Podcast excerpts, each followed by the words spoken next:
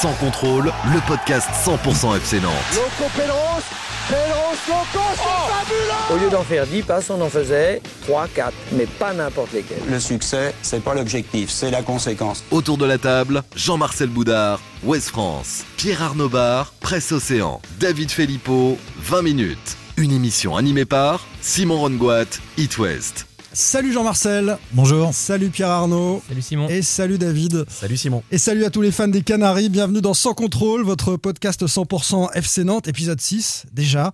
Le temps euh, file rapidement. Trois questions euh, au sommaire ce soir après le match nul des Canaries à Dijon. Trois buts partout.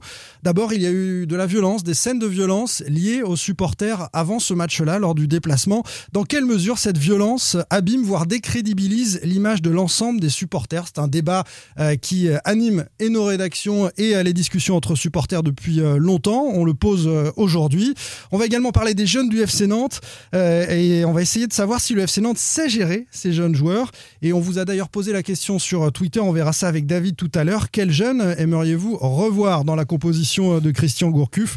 Et puis une troisième question qui concerne le, contexte dans l'Ouest avec les soucis rencontrés par le président d'Angesco, Saïd, Chaban, et puis euh, la démission d'Olivier Létang, par l'actionnaire du Stade Rennais. Ça bouge à Angers et à Nantes et à Rennes. Est-ce qu'à Nantes, on est finalement plus stable qu'ailleurs et est-ce que ça va durer? Une question un peu taquine que l'on va se poser un peu plus tard dans l'émission. Sans contrôle, épisode 6, c'est parti. Sans contrôle. L'actu des Canaries a une touche de balle. Et on commence donc avec euh, cette question qui concerne les supporters, avec euh, deux faits récents euh, liés à, la violence de certains supporters ou pseudo-supporters ou se réclamant du caractère de, de supporters. D'abord un fight en avant-match, c'est-à-dire une bagarre hein, en avant-match entre euh, le Paris Saint-Germain et le FC Nantes euh, à la Beaujoire il y a quelques jours. Et puis lors du dernier déplacement à Dijon euh, des supporters nantais, une partie d'entre eux se sont battus sur une aire de repos avec des supporters bordelais. On va refaire le point sur les faits ensemble, d'abord messieurs, puis ensuite on va se poser la question, savoir si ça abîme l'image des supporters et si ça peut à terme décrédibiliser leurs initiatives pour les déplacements, etc. Jean-Marcel Boudard, Ouest France, sur les faits d'abord. Sur les faits, alors, je ne mélangerai pas les deux événements qui sont pour moi complètement différents, puisque sur le fight qui a eu lieu avant euh, Nantes-PSG, euh, c'est des supporters euh, de, des deux camps qui se donnent rendez-vous euh, pour ce qu'on appelle un fight, quelque chose de très codifié, où on donne un lieu, une heure, on définit même le nombre de personnes qui vont s'affronter. Incroyable hein, quand même. Par contre, oui, mais ça, ça, existe et ça, ça, a existé. Il y en a eu un aussi avant euh, Nîmes-Metz, euh, je crois, en décembre. On en voyait moins ces on derniers temps. Hein, on en voyait moins, donc c'est complètement euh, déconnecté. Par exemple, si on prend le, le, le, les, les, supporters qui sont impliqués côté parisien, c'est le Car Sud, qui est un groupe indépendant, qui n'est pas reconnu par par le club. Euh, qui ne donc, dialogue pas avec le club Paris Saint-Germain, contrairement au club, par exemple. Et qui fait, voilà. Et donc, donc, on sait que ça n'aura pas de conséquences sur, le, sur les, les, déplacements des supporters parisiens. Sur ce qui est arrivé sur, euh, avant Dijon, c'est un peu plus embêtant puisque c'est la rencontre entre des supporters bordelais et des supporters nantais sur une aire d'autoroute. De manière fortuite a priori, ce qui, est sûr, c'est enfin, nous les informations qu'on a, on a un, le caractère n'était pas prémédité, comme c'était le cas euh, par exemple euh, la veille de PSG euh, Nantes PSG, et deux, euh, du côté nantais, on parle plutôt d'un guet-apens, euh, puisque les, Bordelais étaient plutôt en surnombre. Toujours est-il que on, on, le risque pour les supporters, c'est que l'opinion publique associe ces deux. Ce qui s'est passé, pardon, juste sur les faits, qu'est-ce qui s'est passé oui, sur cette aire de repos en fait, Je voulais juste euh, rappeler, qu'en fait, euh, ce qui est étonnant, c'est que c'est un, du coup un guet-apens, comme tu dis, des supporters bordelais vis-à-vis -vis des supporters nantais. C'était pas un match euh, Nantes-Bordeaux ou Bordeaux-Nantes, c'est que Nantes allait à Dijon et Bordeaux allait à Metz. Et visiblement, d'après les infos qu'on a eues, c'est qu'il y a des supporters nantais qui ont mis sur les réseaux sociaux qu'ils allaient à Dijon et les Bordelais qui se sont rendus compte qu'ils étaient sur le même chemin. Ils se seraient visiblement retrouvés sur une aire d'autoroute pour, euh, Après tour. pour se battre. Voilà. Donc on a vu Bagarre. une vidéo. Il ouais, y a une Bagarre. vidéo qui a circulé. Euh, on voit des, très clairement des, des, des, des supporters, enfin des pseudo-supporters en train de se, en train de se battre, tout simplement, en venir aux mains. Visiblement, comme l'a dit euh, Jean-Marcel, euh, ils étaient en surnombre, hein, euh, les, les, les, Bordelais. Ça n'a pas duré très longtemps, hein, les images, ça, ça, dure quoi? Ça dure 5 minutes?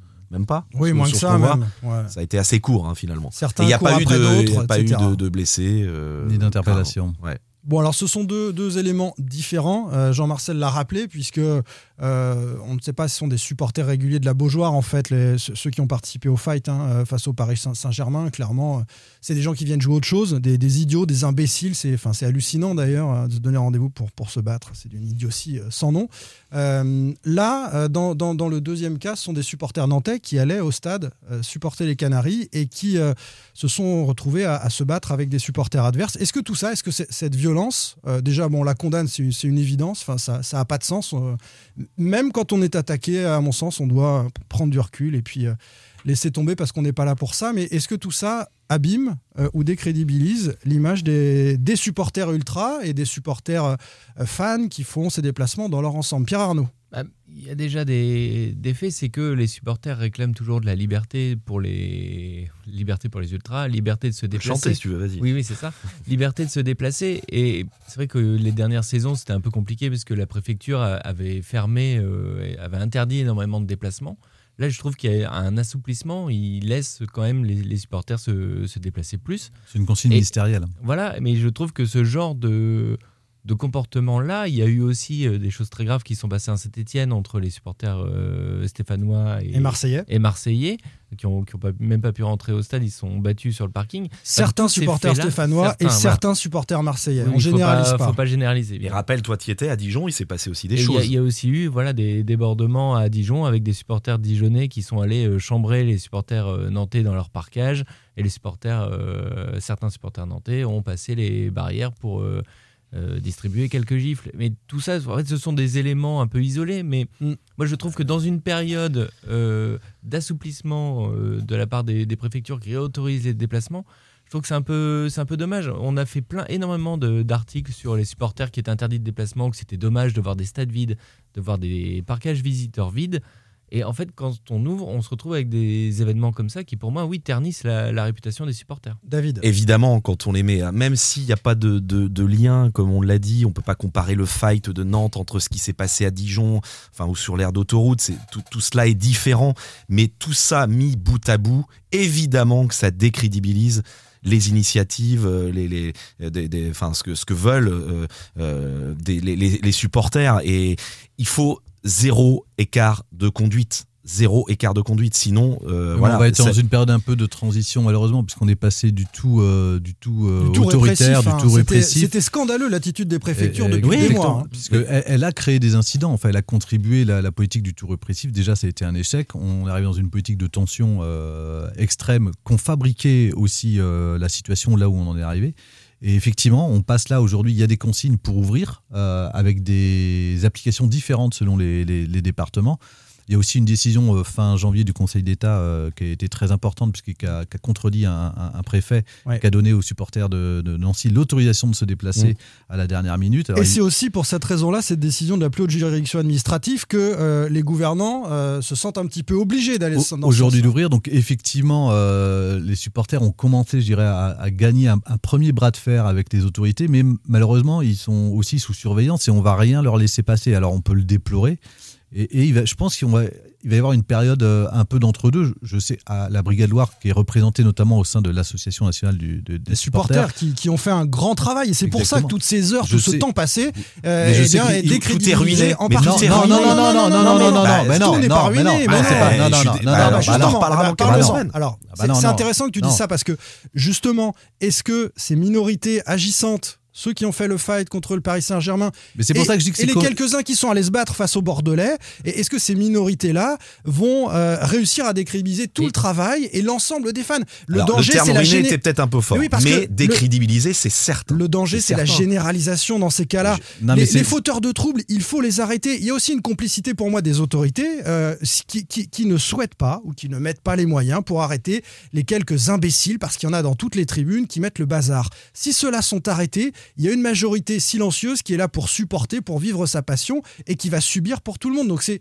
aussi notre travail hein, de journaliste. C'est toujours la difficulté d'un de groupe, enfin c'est le principe d'un stade d'avoir énormément de monde rassemblé et le principe d'un groupe en général, c'est ceux qui parlent le plus fort et qui font les plus gros coups d'éclat qui sont plus entendus.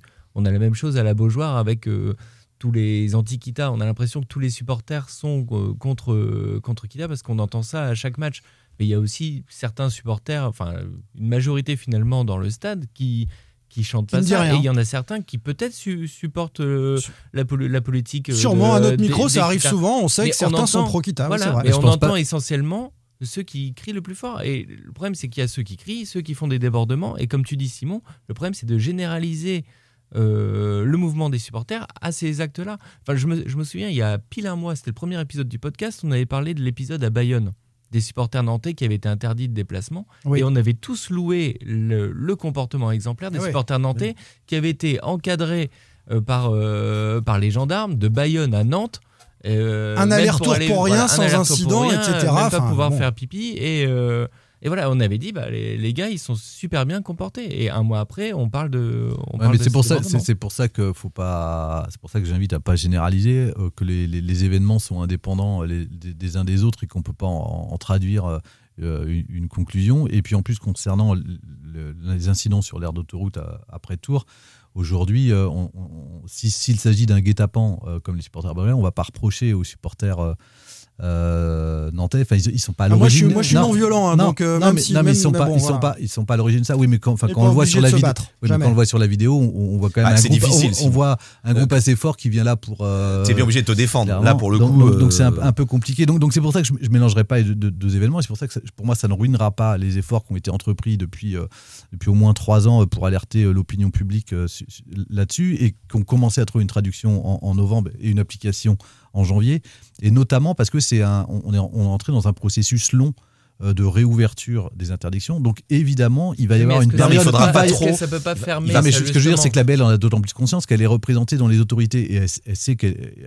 Enfin, c'est Là, tu parles de la brigade Loire. Oui, non, mais on est d'accord. oui, donc, Mais ils- sais, ils sont de- sur surveillance. C'est c'est pas pour ça qu'on va euh, qu'il faut euh, dès le premier euh, mec qui dérape commencer à tout condamner et à Bien tout sûr. arrêter. Non, mais est-ce que les vous autorités ne vont pas profiter de ces événements-là mais ça dépendra de la gravité. Mais ça dépendra de la Oui, mais- gravité. Ça dépendra aussi de la gravité euh, Attention à des l'opinion événements. On- on publique. peut penser attention que- à l'opinion publique. On a parlé de Marseille, Saint-Etienne. On que a ce- parlé. Attention à la multiplication de ce- ces événements ce- parce que l'opinion publique Oui, peut faire et- infléchir et- les gouvernants sur cette démarche. Et- Oui, et, puis, des gens qui ont de l'influence aussi. Il y a des, je pense à, on va, on va le citer, hein, une personne comme Pierre Ménès.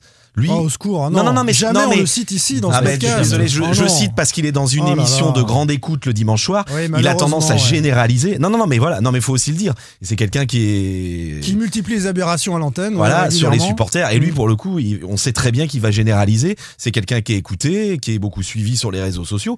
Ça fait partie. Il y a- il n'est pas le seul. Il y a des vrai. gens comme ça euh, dans de grandes rédactions à Paris qui n'hésitent pas à généraliser. euh, Ouais, mais ce- c'est ce pour ça genre aussi de- qu'il faut demander un peu de pédagogie et de chercher aussi, Oui, et puis de mais- pas, et de ouais. pas, et de pas, et de pas voir à travers des faits et puis en tirer des, des conclusions. Et d'ailleurs, c'est pour ça qu'il faut dissocier aussi les événements de, de- de- d'avant-Dijon, d'av- de- du match Saint-Etienne-Marseille, qui Ouais. pour moi sont beaucoup plus graves et beaucoup plus. D'ailleurs, on trouve une traduction puisque les Marseillais n'iront pas en Coupe de France à, à- à Lyon euh, demain.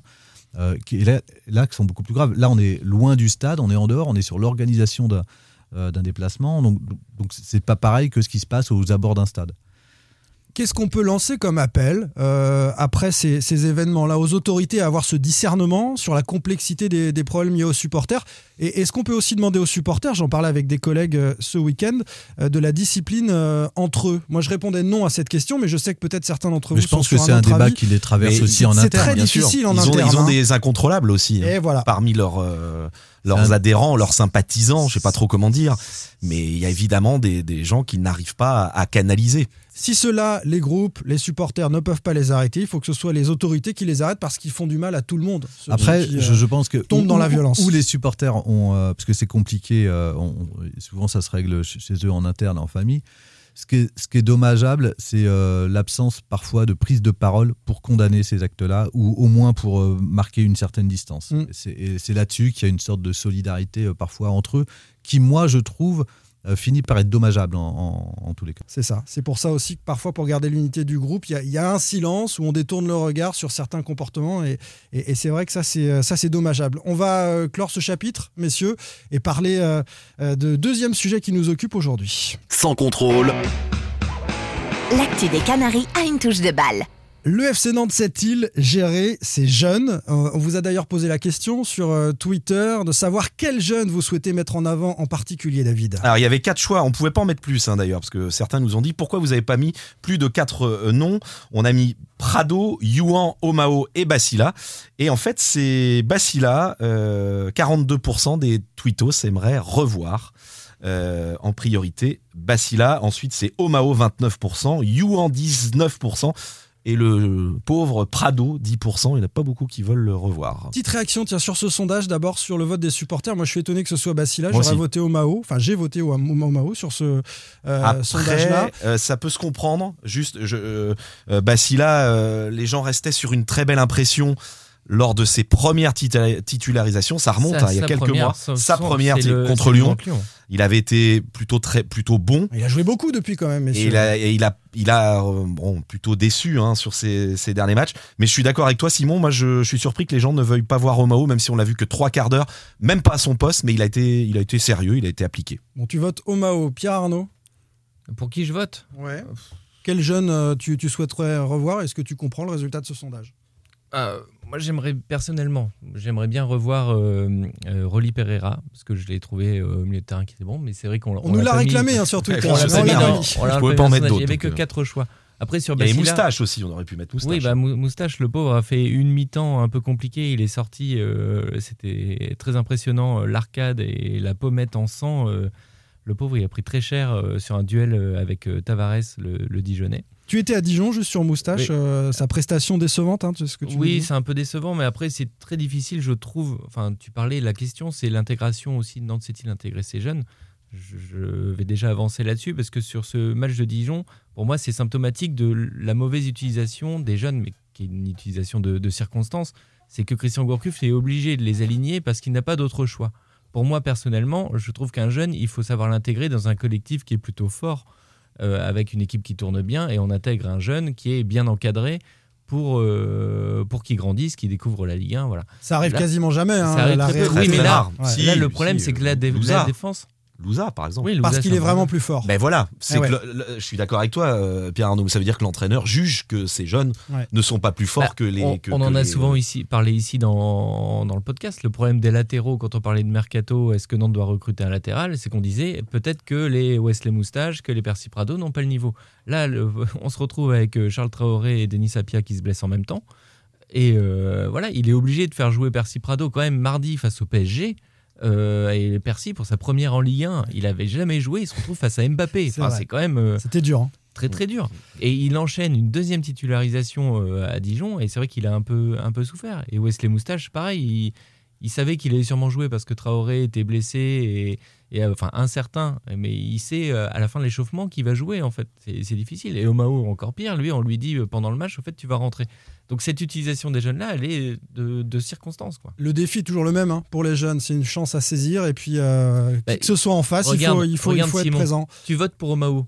Tu votes pour Omao. C'est parce qu'il est rentré. Parce que je l'ai pas vu beaucoup. Voilà, oui, mais il, est il rentre en deuxième mi-temps et c'est vrai qu'en plus, on, on est plus sympa avec lui parce que c'est pas son poste, mais il est plutôt bon. Ouais. Il, il est plutôt bon, mais on le voit sur 45 minutes où il fait pas non plus, enfin, c'est, il fait pas d'étincelle non plus. hein. il a juste été euh, un peu solide. Le FC Nantes sait-il gérer ses jeunes? La réponse très attendue de Jean-Marcel Christian Boudard. Gourcuff en plus. Ouest C'est plus Christian Gourcuff, Jean-Marcel. sait-il gérer ses jeunes? Je sais pas, Jean- Jean-Marcel. C'est le coach. C'est Non, parce coach, que c'est le FC Nantes. Enfin, je suis pas sûr. Bah- Bah, non, ça se gère pas. Bah non, parce que ça a des conséquences quand même euh, dans les étages. Si t'es pas en relation avec la formation, je vois pas comment tu peux avoir une politique d'intégration des jeunes. Si t'es juste le coach de l'équipe, on l'a vécu l'année dernière avec quelqu'un qui qui était euh, renfermé sur lui-même et qui regardait pas ce qui se passait en dessous. Et résultat, euh, personne n'a joué, euh, si ce n'est euh, Thomas Basila, parce qu'il aura fallu qu'il y avait quatre centraux qui étaient Mm. qui étaient euh, diminués. Donc euh, Bah, c'est ce que dit David quand même. La personnalité du coach influe Bah beaucoup. oui, c'est pour ça que je parle du. Oui, mais j'insiste c'est- sur le oui. coach. Euh, Mais bah, c'est un elle- ensemble. C'est-à-dire elle- qu'il faut, il faut que ce soit une politique de club aussi. Bah Voilà. exactement. Ouais. Donc euh, après, moi sur le sondage, je suis plutôt. euh, J'aurais voté Rolly, euh, mais évidemment on pouvait pas le mettre. mais- Euh, oui, parce que je, je- je trouve que c'est un joueur qui a vraiment quelque chose. Alors déjà, il est pas si jeune que ça. Mais Bah, elle il- est- à bah, l'entraînement, il est 23 ans, c'est pas non plus. Ouais, ouais, voilà. Ouais, ouais, voilà. Il vient, il vient d'avoir 23 ans en décembre. Il est jeune euh, au plus haut niveau, on va dire. Voilà, il est jeune au plus haut niveau. Euh, moi, je trouve qu'il a vraiment que- que- quelque chose. Euh, voilà, en plus, je trouve qu'il aurait fait peut-être du bien euh, en soutien de l'attaquant, parce que c'est là. on peut préciser ce qui qu'il est permettrait- actuellement blessé. Oui, c'est pour ça aussi, oui. Mais je trouve qu'il ferait du bien en soutien de l'attaquant, euh, qui est son vrai poste, parce que la fois où on l'a utilisé, c'est en relayeur qui n'est pas du tout euh, son poste. Strasbourg Oui, en Coupe de la Ligue. Euh, voilà, et puis je suis aussi euh, plutôt euh, heureux de voir la réaction des supporters nantais, parce que j'ai trouvé qu'on avait condamné Thomas Basila très durement, en tous les cas, à, à- à l'issue de son non-match, on va dire, euh, ou son passage à travers contre Lyon, et puis son erreur contre, contre Bordeaux. Mm. Or, il faut aussi un peu de, euh, je trouve, de, de bienveillance et de tolérance, en tous les cas, euh, sur les jeunes. On ne peut pas demander à quelqu'un euh, qui a un match de Ligue 1 de se comporter comme quelqu'un qui en a plus de 100. Euh, voilà, donc il faut aussi savoir ce qu'on veut. Et après, sur est-ce que le FC Nantes bien gérer son- ses jeunes, je dirais euh, y a eu des progrès cette année grâce à Christian Gourcuff, puisque le temps de jeu à peu près des jeunes a dû être multiplié par 4 ou 5 par rapport à celui de Christian euh, de Vaïda Logique, son prédécesseur. Ah, n'en voulait pas, hein, donc euh, voilà, c'est vraiment. On ne voulait pas, je suis pas sûr que euh, s'il était resté, on aurait eu l'éclosion de Imran Louza, par exemple. Euh, Voilà. Donc, euh, même si, comme tu le disais, il était au-dessus de tout le monde, bah oui, mais aux yeux de certains coachs, ça transpire pas, euh, c'est pas aussi évident. Euh, je trouve que là, Christian Gourcuff a donné sa chance aux jeunes. Après, quand je dis dans la gestion, je- donc oui, il y a des progrès, et en même temps, mais c'est un mal qui est, qui est pas seulement lié au FC je dis non, il y a un problème d'accompagnement, je trouve, sur la tranche d'âge 18-20 ans, où c'est une tranche d'âge où, les jeunes ont signé un contrat pro, mais certains euh, ont quasiment pas joué en réserve, ou très peu de matchs en réserve, donc sont pas du tout confrontés euh, au, monde senior, et donc avec des, physiques euh, différents, et puis avec un rythme différent. Et donc je trouve qu'il y a un problème d'accompagnement sur ces tranches d'âge, où certains font la navette, et quelqu'un comme Percy Prado, faut savoir qu'une fois qu'on est dans le groupe pro, quand on joue pas, on joue pas. Donc il y a une question de, de, de. Alors lui a en- enchaîné des matchs, parce qu'il a 24 ans, c'est plus tout, tout à fait un jeune, il a enchaîné des matchs avec la réserve, mais pour, pour d'autres, comme Eli Youan, par exemple, c'est- faut- la pire des solutions, Jean- des Jean-Marc- pires des positions pour lui, puisque il, il joue pas avec la, enfin il est redescendu là avec la réserve Ouais. pour justement avoir du rythme. Mais, mais le risque, c'est- de plus jouer du tout à un âge où on a besoin vraiment de jouer, et notamment, je trouve, d'expliquer aussi ces Il ne faut choix. pas oublier que la réserve doit être au service de l'équipe première. Et hein, mais bon, ça, il faut s'accorder entre techniciens. c'est le cas, euh, c'est le cas Ouais. cette année en tous les cas. Ouais. Mais il faut pas oublier aussi que le contexte du foot a changé. C'est qu'aujourd'hui, pourquoi Nantes signe autant de jeunes pros C'est parce qu'ils ont peur aussi de se les faire piquer en post-formation. Et donc Nantes multiplie les contrats pros de joueurs qui est qui pas pas... Enfin, c'est pas propre à Nantes. hein, c'est- Oui, c'est oui, c'est le, c'est hein. le monde du foot aujourd'hui. C'est qu'aujourd'hui, euh, euh, à l'époque, enfin il y a quelques années, tu pouvais euh, faire euh, être en réserve, avoir un contrat aspirant et puis espérer débuter en pro. en n'étant pas en n'ayant pas forcément signé de contrat, puis signe ton contrat. Aujourd'hui, quand tu as 18-20 ans, ce que tu dis, c'est cette période charnière-là avant de passer pro où tu pas peut-être encore le niveau, c'est que tu d'autres clubs derrière qui disent bah, Attends, euh, toi, tu es formé, on va, euh, viens chez nous, euh, tu, tu Il y a une jouer. forme d'impatience des entourages. Le, le- le fait de signer Voilà, un contrat pro tout- crée, euh, crée des- une demande légitime de joueurs disant bah, Je suis pro, je veux être dans le groupe pro, je veux m'entraîner. Et une concurrence, une concurrence des autres clubs qui sont prêts. sont Certains, prêts ne sont pas prêts. Et je trouve que l'exemple de Batista Mendy, par exemple, Alors, est- venir. est, est bien, puisque c'est c'est quelqu'un qui a été vite mis euh, l'été de Cardozo dans le groupe pro, qui était à la demande, puisque ça faisait partie même des conditions pour qu'il reste. qu'il à- signe. Exactement. Ouais, Enfin, ouais. pour pas qu'il aille à Brighton, comme Ouais. c'était bien engagé. Donc, pour le garder, euh, le Nazérien, euh, Nantes euh, bah, a fait un peu de surenchère et quelque chose qu'ils n'ont pas l'habitude de faire. Ça a été le deuxième cas après Abdoulaye Dabo. Et au résultat, il se crame un peu dans l'été, sauf que lui, il a envie d'y revenir. Il pas, surtout lorsqu'on est en sélection à l'époque en équipe de France, où tous les petits copains, certains intègrent le groupe pro. Donc, on a des demandes légitimes et derrière des frustrations à gérer. Et cette frustration-là, je trouve aujourd'hui qu'elle est, elle, pas très bien gérée, mais c'est malheureusement dans l'ensemble euh, des, des- des- clubs euh, aujourd'hui. Alors qu'on a un phénomène, je disais récemment, un très bon sujet dans l'équipe, il y a quand même 150 joueurs qui sont partis, euh, qui jouent, que- 150 joueurs français qui jouent dans les championnats étrangers, ce qui fait que mécaniquement, on est aussi le championnat le plus jeune, parce qu'il y a un appel d'air qui fait qu'on est obligé de pousser des jeunes, ne serait-ce que pour euh, prendre des places. Et ce que disait Claude Puel, c'est que malheureusement, on est tout le temps dans l'urgence, c'est-à-dire que rien n'est rien n'est trop préparé, planifié, et c'est un peu ça. Si Louza aujourd'hui euh, éclos et réussi, il y a aussi parce qu'il a fait deux ans en N3 et en N2. C'était un joueur qui, au même âge, a plus de matchs qu'avec la réserve que Valentin Rongier, par exemple. Donc, lorsqu'il arrive, il est, pr- il, il est prêt, parce qu'il y a vraiment un gap à passer entre les 19 ans et puis euh, la N2 et encore plus le monde pro. Cela dit, Louza, il y a- il fait partie des mêmes évidences que Rongier. Quand on a vu les premières touches de balle de Louza en pro, comme celle de Rongier, comme celle de Verretou avant, tu sais tout de suite. Un Dubois, c'était pas le cas. Dubois, ça a été plus poussif, Ouais. c'est un laborieux, mais, mais ces trois joueurs-là, là, c'est une chose qui est importante aussi, c'est- c'est le, il faut qu'il y ait un travail en symbiose entre le, entre le staff professionnel et la formation. C'était pas le cas du tout avec Vaïd Aliodic. Non, mais les, les staffs, en 4 ans, il y a eu 5 ou 6 staffs. Comment voulez-vous qu'on organise sur la longueur ces relations-là C'est pas possible. Bah, euh, quand même, si, c'est possible. Euh, Là, là Gourcuff, il, il s'inscrit normalement sur au moins deux ans. Donc, il va. Je il faut corrige, bien c'était pas tra- la priorité des staffs qui savaient qu'ils étaient là pour quelques mois. Ah bah, Ali d'installer Odi, quand il est arrivé, sur la faut pas oublier qu'il a fait une Voilà. réunion. Il a convoqué Jean-Marcel pourrait confirmer ou Pierre Arnaud. Il a fait une réunion avec les formateurs. Il a dit la formation. Tous les Alors, je vais, je vais pas l'imiter. Hein, tous les éducateurs du club. Euh, je vais pas imiter Vaïd, mais c'était la Dommage. formation, c'est super important. Euh, je compte sur vous. Euh, voilà, c'est et, et on a vu le résultat. Vaïd compte sur vous. Vaïd compte sur vous et on a vu le résultat. Il s'est quasiment, comme disait Jean-Marcel, à part Bacilla parce qu'il y avait quatre centraux qui étaient pas là.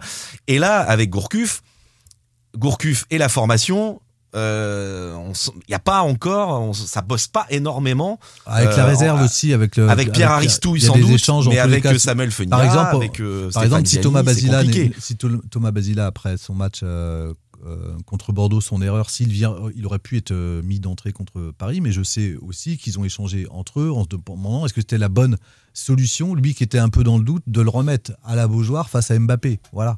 Donc euh, il y, y a aussi de l'échange. Moi où je dis où c'est pas où c'est pas très euh, Enfin, ce qui manque en tous les cas, c'est un, un peu la planification, c'est-à-dire la, capacité à se projeter sur des joueurs et à les accompagner et, à ce qu'ils aient un vrai projet. Exemple de Batista, par exemple, qui a refait le chemin inverse et qui aujourd'hui intègre progressivement le groupe pro, mais il sait à peu près où, il en est et on lui dit les choses. Et puis aussi, c'est l'après. C'est-à-dire que quand un, joueur sort du groupe, c'est qu'est-ce qu'on en fait? Parce qu'il redescend en, réserve, il, ti- il tire la gueule. Son coach de la réserve peut pas forcément euh, lui dire quelque chose, puisque lui, il aspire qu'à remonter après dans, dans le groupe pro. Donc euh, je sais qu'on on parlait d'exemple de Liverpool, où- enfin, où dans certains clubs, ça reste encore très rare, mais c'est c'est développé. Par exemple, euh, une sorte de, de coach d'a- d'adjoint chargé aussi de, de gérer un peu euh, ces phases de transition et une sorte de, de palier entre la, la réserve et, et- et le groupe pro. Ce qui est très compliqué à mettre en œuvre, et c'est effectivement, et là c'est pas le propre à Nantes, mais même si Nantes est, est très bien placé malheureusement pour ça, c'est comme les, les staffs changent tout le temps, on n'imagine pas, encore moins, un, un coach étranger, portugais, euh, voilà, qui peut percevoir quelqu'un euh, de la formation ou du staff euh, qui peut être perçu comme euh, l'œil de Moscou. Voilà. Juste quand même pour finir, il faut quand même pas négliger les réussites euh, cette saison du, du FC Nantes avec les jeunes. On parle de Louza évidemment, il y a Kader Bamba aussi. hein. C'est quand on a quand même. Ouais, c'est de la post-formation. Là, il- il a post-formation, pas été mais il est- formé il est au club, mais jeune, oui, mais oui. on a quand même des joueurs qui, qui arrivent en équipe première et qui, et qui réussissent. Mais la réussite, c'est autre chose. Après, c'est sur la gestion où euh, voilà, il y a- y, des joueurs qui demanderont beaucoup plus de temps que d'autres. C'est qu'aujourd'hui, on est aussi dans l'immédiateté. Il faut que les joueurs ont leur chance euh, mettent le pied dans la porte. Christian Gourcuff l'avait dit à Bayonne euh, en Coupe de France. Il avait dit, il avait donné sa chance à Bridget Dilu. Il disait, euh, voilà, je donne ma chance à un jeune, sa chance à un jeune. Il faut qu'il mette le pied dans la porte et qu'il réussisse. C'est pour ça que des mecs comme euh, Ndilu ou Eli Youan redescendent parce que bah, eux, ce sont des attaquants. Il faut qu'ils transforment ça par des stats, par des buts, quoi. C'est dommage d'ailleurs que le FC Nantes n'ait pas pu prêter certains joueurs à ce mercato. Je sais qu'il en a été question. Il y avait Youan, euh, il y avait pourquoi pas Moustache, j'ai entendu. pas- Mais voilà, ils n'ont pas réussi à donner du temps de jeu à ces jeunes joueurs et c'est dommage. On le voit avec Maxime Dupé. C'est une vraie réussite euh, de l'avoir prêté à. Clermont. C'est un gardien qui avait besoin de jouer, on, on le savait, Exactement. Maxime Dupé. On a été euh, long, on l'espère passionnant sur ces deux sujets, hein, les supporters et les jeunes. On va faire très court sur le troisième, messieurs. Sans contrôle, L'actu des Canaries a une touche de balle. Parce que c'est un sujet euh, en forme de clin d'œil à l'actualité de ces dernières années au Football Club de Nantes. On a beaucoup parlé d'instabilité. Le club a même failli être vendu l'été dernier. Les entraîneurs se sont succédés. Et puis, on voit nos voisins euh, dans la panade. Alors, c'est le cas à Angesco avec euh, les soupçons d'agression sexuelle du président Saïd Chaban. C'est très difficile à gérer pour les scoïstes qui sont au niveau sportif dans une très mauvaise série. Et puis, le week-end dernier, juste avant le derby entre Rennes et Brest, le président Olivier Létang démissionné par l'actionnaire du Stade Rennais, le propriétaire du Stade Rennais, euh, la famille Pinault. C'est instable autour et, et à Nantes, ça tient avec euh, un attelage, président, entraîneur qui a survécu à deux mercatos, messieurs. Enfin, presque deux demi. puisque le premier est pas euh, Oui, complètement. Oui, non, c'est vrai. vrai. le premier, le premier, 1,3. le premier est pas complet. Euh, on termine donc avec cette petite question euh, clin d'œil. Est-ce que la stabilité à Nantes, ça va durer? David Filippo, 20 minutes. Non mais la stabilité à Nantes. Vous vous rendez compte, on est en train de parler de stabilité à Nantes. Oui, parce qu'il y a un coach qui, qui est qui est là depuis l'été dernier. Non mais voilà, je pense qu'il déjà. Est-ce que ça Angers- peut durer longtemps? Est-ce que, ça que ça marche? peut durer? J'en sais rien. Il a prolongé. Alors c'est marrant parce que quand il est arrivé, Christian Gourcuff, on, alors on a, on a commencé à dire, il va devenir, euh, l'Equita ont voulu le mettre manager général. Oui. Finalement, il n'est absolument pas manager général. Il est simplement entraîneur. Il a prolongé. On avait entendu parler de deux ou trois ans, même un peu plus. Moi, j'ai entendu euh, un projet sur cinq ans. Mieux que toi, t'entends. Non, non, non, non, non, non. Alors, Entre 3 et 5 ans, j'avais entendu. C'était peut-être une bêtise, mais j'avais entendu ça. Finalement, il a prolongé Un an. une année. Ouais. Ça veut dire que normalement, un entraîneur, quand il signe dans un club, c'est pour deux ans. Donc, c'est simplement Son euh, contrat initial. son contrat initial. Voilà, il est là pour, euh, pour encore un an et demi. Donc t'es pas savez- très optimiste Non, sur la mais la stabilité, euh, j'en sais rien. Valdemarquita, euh, Christian Gourcuff. Bah, on sait au jour eu- le jour. Il y a eu quelques petites, dis vraiment petites, hein, minuscules tensions pendant le mercato, l'arrivée des monts. Enfin voilà, c'est pas non plus. Et moi, j'attends de Le voir. panic buy, on en a parlé. J'attends hein, de sur, euh, voir euh, ce duo euh, pendant un mercato estival qui dure des semaines et des semaines. Un Valdemarquita qui va vouloir faire des achats à tout va. Et là, on en reparlera. Jean-Marcel. Mais le FC Nantes est stable puisque l'actionnaire euh, président est le plus ancien du football français après Jean-Michel Aulas et puis le duo euh, stéphanois euh, inimitable qui Romeyer. est euh, et puis euh, Cayazo. Donc il y a une stabilité de l'actionnariat dont on peut se réjouir. Non, t'as failli être vendu l'été dernier, hein, je oui, dit tout oui, à mais, l'heure. oui, mais en attendant, euh, attendant, c'est Et le président est l'actionnaire en même il y a temps. une hein. stabilité à la formation, oui, mais Oui. ce qui simplifie aussi les choses par rapport à d'autres clubs. Ce qui, ce rapport à qui- Rennes, ce qui- par ce qui exemple. manque, ou là, c'est évidemment la stabilité de l'entraîneur, puisque là, par l'époque d'Erzac, où on a eu euh, trois années consécutives, c'est ce qui manque à Nantes. Et alors, or, on sait qu'il y a une stat qui est quand même euh, fabuleuse. euh, c'est que sur les années 2009-2017, il y a une étude qui a, qui a démontré que les cinq grands euh, vainqueurs de tous les championnats pendant cette période-là avaient changé moins de 25% de leur effectif sur l'année où ils gagnent un titre. Donc Mm. la stabilité est un gage de réussite. Euh, seulement, alors, à l'heure des charges, euh, le, le- football français étant devenu, comme disait Puel, le centre de formation des, des, des- des- Du des top clubs 3, européens, ouais. euh, européens, on se retrouve un peu euh, pillé et on est obligé. C'est, un marché, le foot est devenu un marché, et donc on est obligé, en, en termes de joueurs, en tous les cas, on a du mal à les garder sur la sur Tu la nous durée. emmènes loin, Jean-Marcel. Est-ce ce que que le FC Nantes va être stable dans les prochains Non. mois, selon toi? Bah non, je vois pas pourquoi. Sur- non, non, parce que le bah contexte. voilà, non, C'est pas parce possible. Il n'y a pas de raison que ça change. Parce que, un, le contexte ne le permet pas sur l'effectif, et deux, ce qu'il faudrait, c'est un attelage président-coach. C'est de ce point de vue-là hein, qu'on se pose la question Bah, principalement. au- aller au-delà d'une année, c'est déjà à Nantes euh, une éternité. Ça hein. va pas changer pour toi. Pierre Arnaud. Euh, en fait, euh, euh, Jean-Marcel m'a fait sourire parce que j'ai du mal à voir les joueurs nantais qui ont, ont été pillés, euh, enfin Nantes, Nantes, le pillé. club nantais pillé euh, par des top clubs européens. Tu Bah, Diego Carlos, Valentin Rongier Oui, l'été dernier. euh, Bah, top club européen, club voilà, européen, top Marseille. club européen, Ok, bon, Marseille. là, c'est- Merci Jean-Marcel. Trop peu pour moi, je vais y aller, je vais vous laisser, je pense que. bah, non, Bah non, si, mais c'est club une- européen, ils sont en finale de Coupe d'Europe. Non, mais c'est une euh, réalité par, ricochet. Je, parle des grands championnats européens qui viennent faire les grands championnats européens viennent faire leur marché en France. Bien c'est- sûr. Voilà, Et. Diego Carlos, il pourrait jouer tous les jours dans un club des, des champions, messieurs. Évidemment, mais il y a Liverpool et le Real qui étaient dessus visiblement cet hiver. En tout cas, euh, ton avis euh, sur euh, l'avenir, donc euh, Pierre Arnaud du, Bah, du FC Nantes, cette stabilité qui semble se, se tenir cette année. Non, mais je suis d'accord avec ce qui a été dit. D'un côté, ce sont des dirigeants qui sont là de- depuis des années, les, les plus anciens, comme tu dis, avec, avec Lyon et Saint-Etienne. Donc ça, c'est une stabilité. Après, la vraie stabilité, c'est la, la stabilité de l'entraîneur. On- tu- le sujet était un peu en forme de clin d'œil avec Angers et, et Rennes. À Angers, euh, Stéphane Moulin est entraîneur depuis des années à, au SCO et il est généralement prolongé quand le club est en difficulté. Il a été prolongé à chaque fois quand le club était, était au bord de, de la zone rouge. Ça, c'est une vraie stabilité sportive par rapport à ça. Euh, Ils vont être dans le grand flou, les Angevins. Voilà. Après, la stabilité dans les coulisses, euh, c'est autre chose. Moi, ce qui me fait sourire, c'est la, la situation de Rennes qui est sur le podium, euh, qui remporte la Coupe de France et qui change, euh, qui change son président à ce moment-là. Ce qui est stable, Angers, c'est le modèle de développement et qui est un peu atypique dans le foot français. Après, il y a, des hommes. il y a juste un élément important par rapport à Gourcuff. On sait que c'est son dernier défi, c'est sa dernière expérience, il l'a dit. Je pense qu'il a quand même envie d'en profiter euh, au maximum. En plus, il est à Nantes, une terre de football. On sait qu'il il a toujours admiré le, le jeu à la nantaise, les techniciens comme Denweck, Suedo. Donc je, Il sait je- où il est je- arrivé, voilà, il sait très bien où il est, il Valdemarquita. sait, j'allais dire qu'il il va peut-être de temps en temps avaler des couleuvres. S'il m'entendait, je pense qu'il serait pas d'accord parce que c'est pas le genre.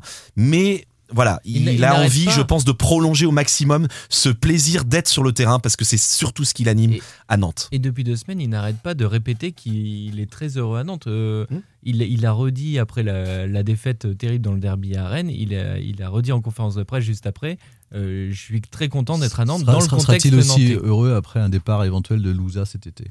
Voilà. Oh là là, la grosse info lâchée par Jean-Marcel juste à la On fin. en reparle. Pour Marseille. Et il faudra être là dans une semaine, on en reparle de cette info. Quel teasing de David Philippe. Merci messieurs, c'était une nouvelle fois un plaisir de passer ce moment ensemble. Sans contrôle, épisode 6, c'est terminé. À la semaine prochaine. À la semaine prochaine. Ciao. Salut. Sans contrôle, le podcast 100% digital. Proposé par les rédactions de 20 minutes, Ouest France, Presse Océan et It West. Allez.